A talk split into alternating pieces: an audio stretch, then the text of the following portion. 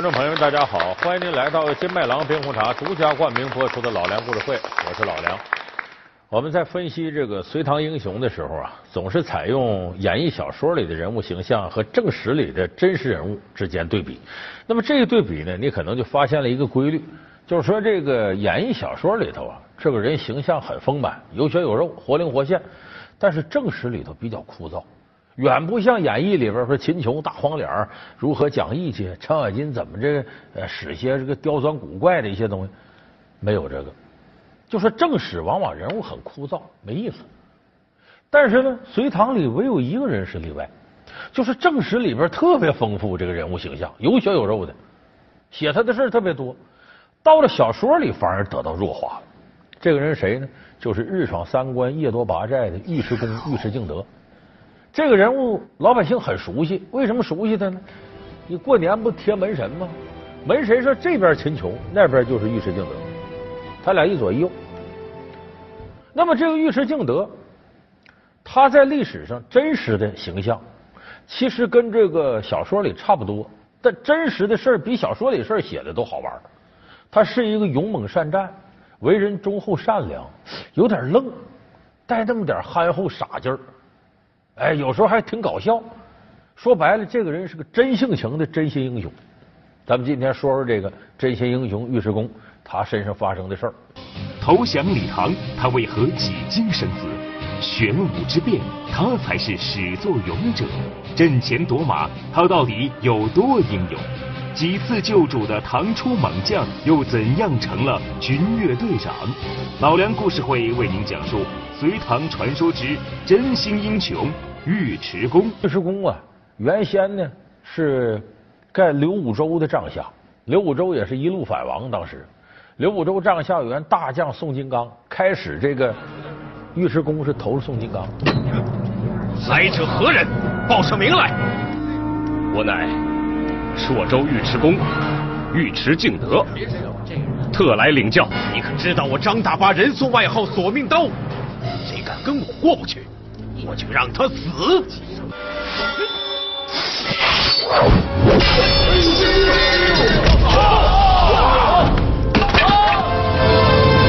诸位，本王今天在百擂，招贤纳士，尉迟恭一兵夺胜，勇猛无敌。本王这就封他为先锋官，即可随宋大帅征战沙场。多谢主公。后来归顺李世民的是这么一个过程。那么这个尉迟敬德这个人呢，东北有句话，大连经常说这话，说你咋那么彪呢？就说你这有点傻了吧唧愣。哎，这个尉迟恭就有点彪，体现在什么上呢？他原来呀跟李世民没投李世民之前，跟这个李唐对抗，那给李世民带来不少麻烦。就他确实能耐大，很骁勇。那么投降了以后呢，成了李世民帐下一员得力的这个大将。当时两军阵前呢，就有一件事，就说明这尉迟恭够愣的，就是做事情不是深思熟虑。他跟王世充打仗的时候呢，李世民带着尉迟恭，两军阵前呢，瞭望敌形，就隔挺远，他看人家对方已经排兵布阵摆开了，准备打仗呢。离远一看呢，这阳光一反射呢，对面的敌营阵前呢，有那么一个白盔白甲的小将啊，骑着一匹马。李世民一看，这马真好，绝对是宝马良驹千里马。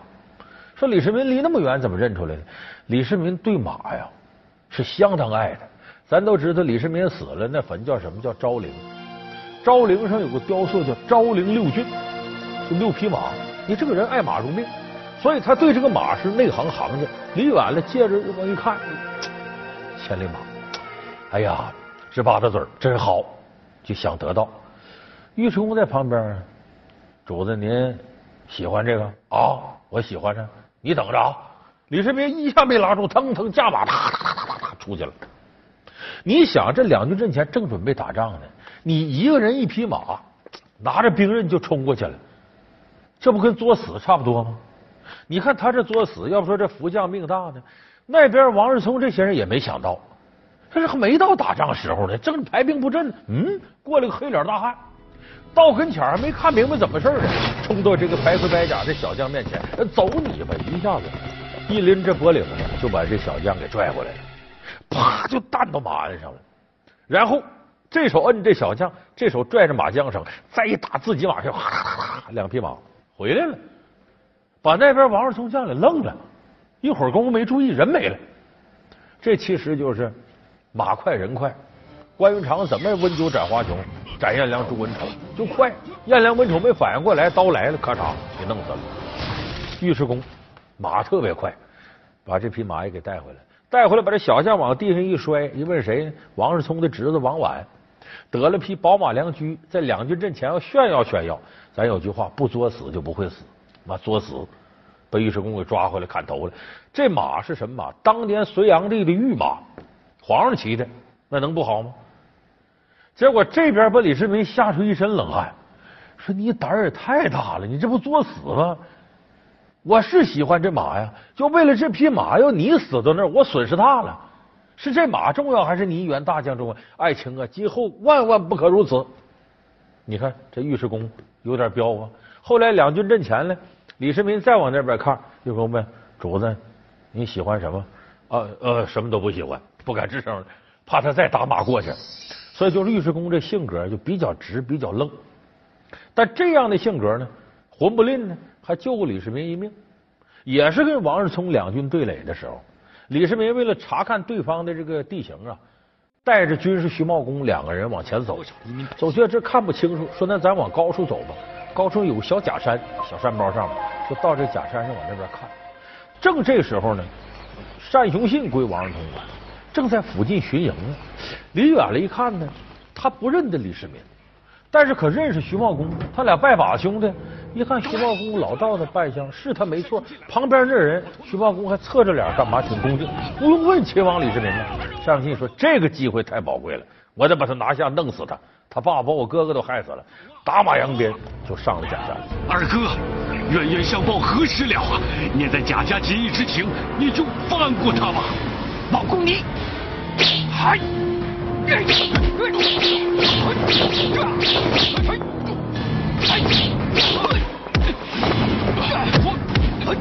要不是看在我俩兄弟的情分上，我早把你劈成两半了。今日在此，割袍断义，饶了我主子命！不行不行！就这时候把宝剑拔出来，割袍断义。李世民就绕着假山跑，徐茂公。他是个文官呢，手无缚鸡之力，在这喊：“敬德呀，快快护主！”说尉迟敬德这会儿干嘛呢？他本来护着李世民，李世民不用他，说你自己玩去吧。他在山底下一个小河沟洗澡，还脱的这一丝不挂，正在那洗呢，还搓的你这搓的挺嗨呢。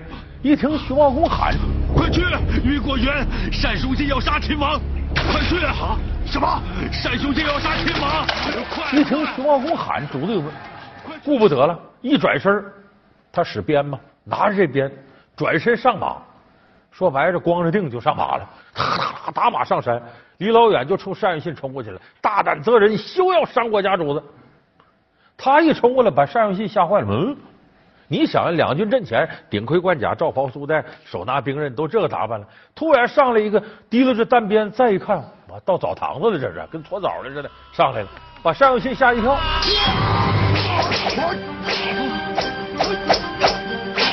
你先走。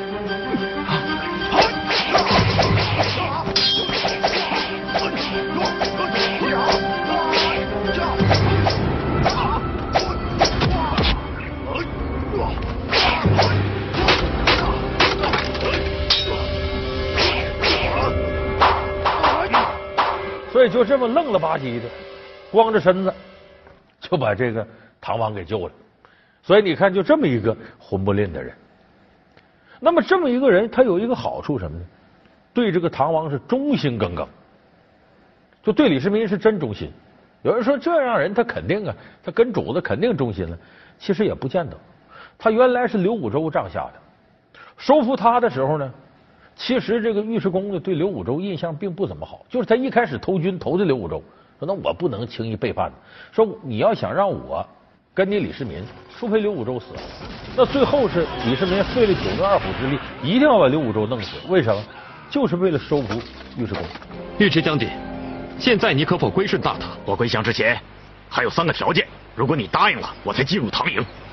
什么条件？你说。刘武周对我有恩，他要按天子之礼厚葬。刘武周本来就是大王，以天子之礼厚葬是理所当然的。最后一个是最难的，也是最重要的，那就是你从我胯下爬过去。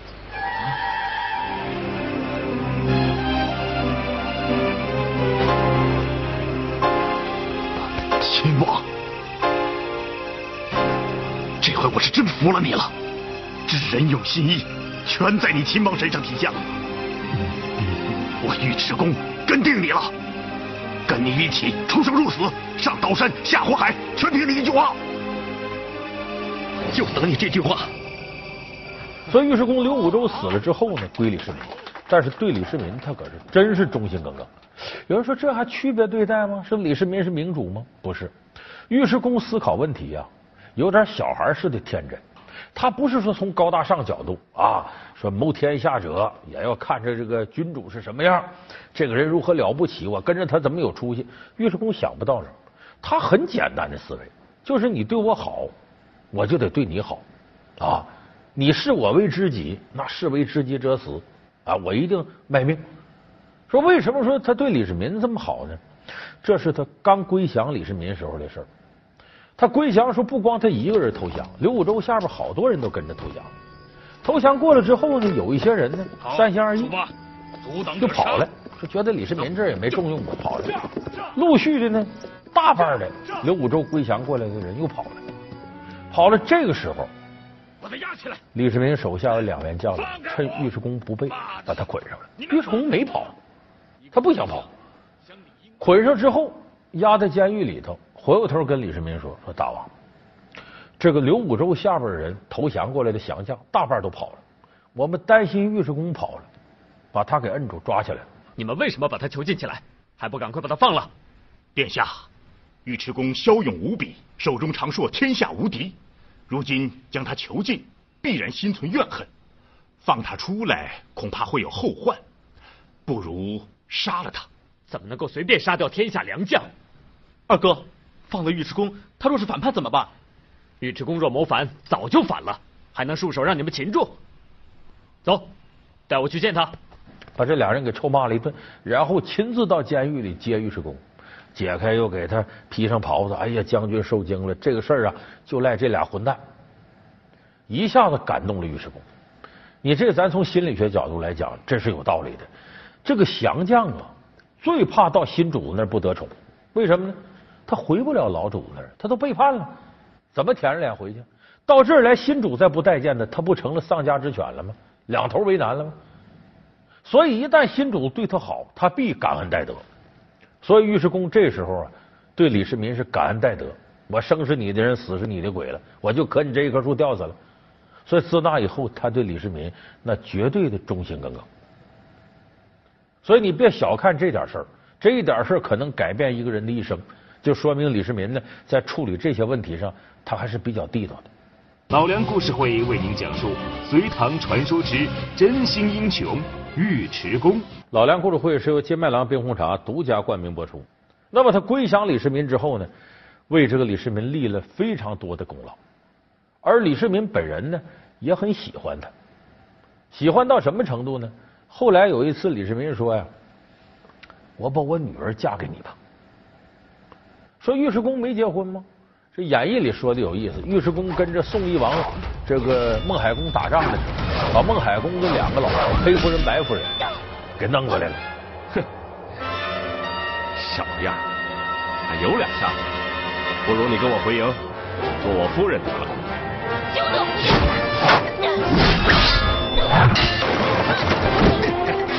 你放开我！跟我走吧。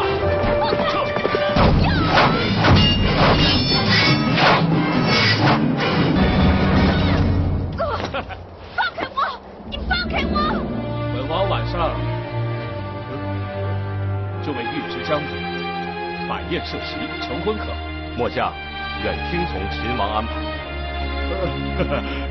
大老黑呀，好福气呀！他一人娶俩老婆，享齐人之福。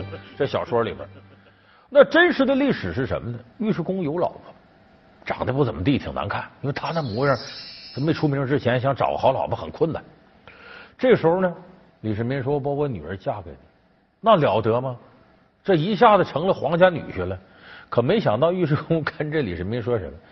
这个也不干。说为啥不干？我媳妇长得是不好看，但是呢，跟我这么些年没少遭罪，我不能看她我再找小的，这不好。”李世民一听怎么回事？第一个，我让你娶我女儿，你抗旨不遵；第二个，什么玩意儿？我女儿嫁给你还是小的，她还大老婆。李世民很生气，但转念一想，尉迟恭傻的可爱，哎，糟糠之妻不下堂，贫贱之交不可忘，说明这个人呢人性好。所以李世民后来也就没怪他。那么这个尉迟恭不是什么时候都很愣，他有的时候他的思维方式也很独特。他在忠心护主的同时呢，能帮李世民解决一些问题。你看，他忠心李世民，后来李世民不跟他哥哥李建成争这个太子之位吗？这李建成也知道尉迟恭能耐大，就派人呢送了一车金银财宝给这个尉迟恭收买了。齐王殿下，你这是什么意思啊？哼，这不是我的意思，是太子殿下的意思。哦，这是一箱，外面还有，是太子殿下特意赏赐给你的。景德本是贫苦出身，隋末因慌乱而流离失所，不得已侍奉刘武周，与大唐作对，这本是死罪。可秦王不弃敬德，恩赐敬德再生，敬德绝非忘恩负义之徒。太子殿下盼望得到将军的眷顾，成为将军的。生死朋友，敬德跟随秦王多年，若是私交了太子殿下，便是对主子存有二心。如此贪利忘忠之徒，又岂能成为太子殿下的朋友呢？尉迟恭把这人打回去了，把李建成闹个大红脸。哎，这就说明尉迟恭他有这智慧。李建成一看呢，尉迟恭在李世民身边，这是能人呐，他动不了李世民。想个办法，说呀，跟西北少数民族打仗，他向李渊请命，说我这儿啊，呃，兵微将广，太少，我借我弟弟的兵，我就喜欢尉迟恭，让他当先锋官，要把尉迟恭调走，调虎离山，这李世民身边就没有得力的武将了。父皇，北胡人凶悍，恳请父皇恩准儿臣，挑选秦王帐下精锐将士。跟随儿臣共同征讨北胡。你想要何人？啊？呃，尉迟敬德、程咬金、秦琼、段志玄，其他将士待儿臣挑选确定之后，再造立名册上奏父皇。你就不用上奏朕了啊！只要你能打败北胡，能解乌城之围，凡是你相中的将士都归到你的帐下。谢父皇。这个时候尉迟恭不干，我去不了。然后找到李世民，说你可不能让。你哥哥把我调走，李明说：“那两军阵前打仗，为了国家，我有什么办法？”尉迟恭当时就翻脸了，说：“主子，我可告诉你啊，我这好说好商量，我让你呢拦着你哥哥，别把我调走。如果你做不到，你不说，对不起，我跑了，我不跟你干了，我也不打仗了，我跑了。为什么？明摆着他把我调到前面要害死我，把我弄死，我弄死你没了左膀右臂，他不就好收拾你了吗？那我到那是死。”我再傻也不能我送命去，灾祸就要降临，可殿下你却安然不以为忧虑。殿下纵然可以轻视自己的性命，可对宗庙社稷又如何交代呢？你们的想法我都能够理解，你们也是为了我好，为了社稷。可是建成是我同父同母的亲兄弟。让我杀了他，我实在是下不了手。殿下如果不听敬德的话，敬德将奔亡四海，绝不留在殿下左右，任人屠宰。殿下若不听敬德的话，无忌也将随他离去，不再侍奉殿下。那你琢磨琢磨，反正你自己想，要不然我们就跑，要不然你你就死这儿。李世民一琢磨，可也是啊，这一点点来，没我好日子了。所以这个时候，在这种形势下，等尉迟恭用这样的方式逼着李世民做出玄武门兵变的决心。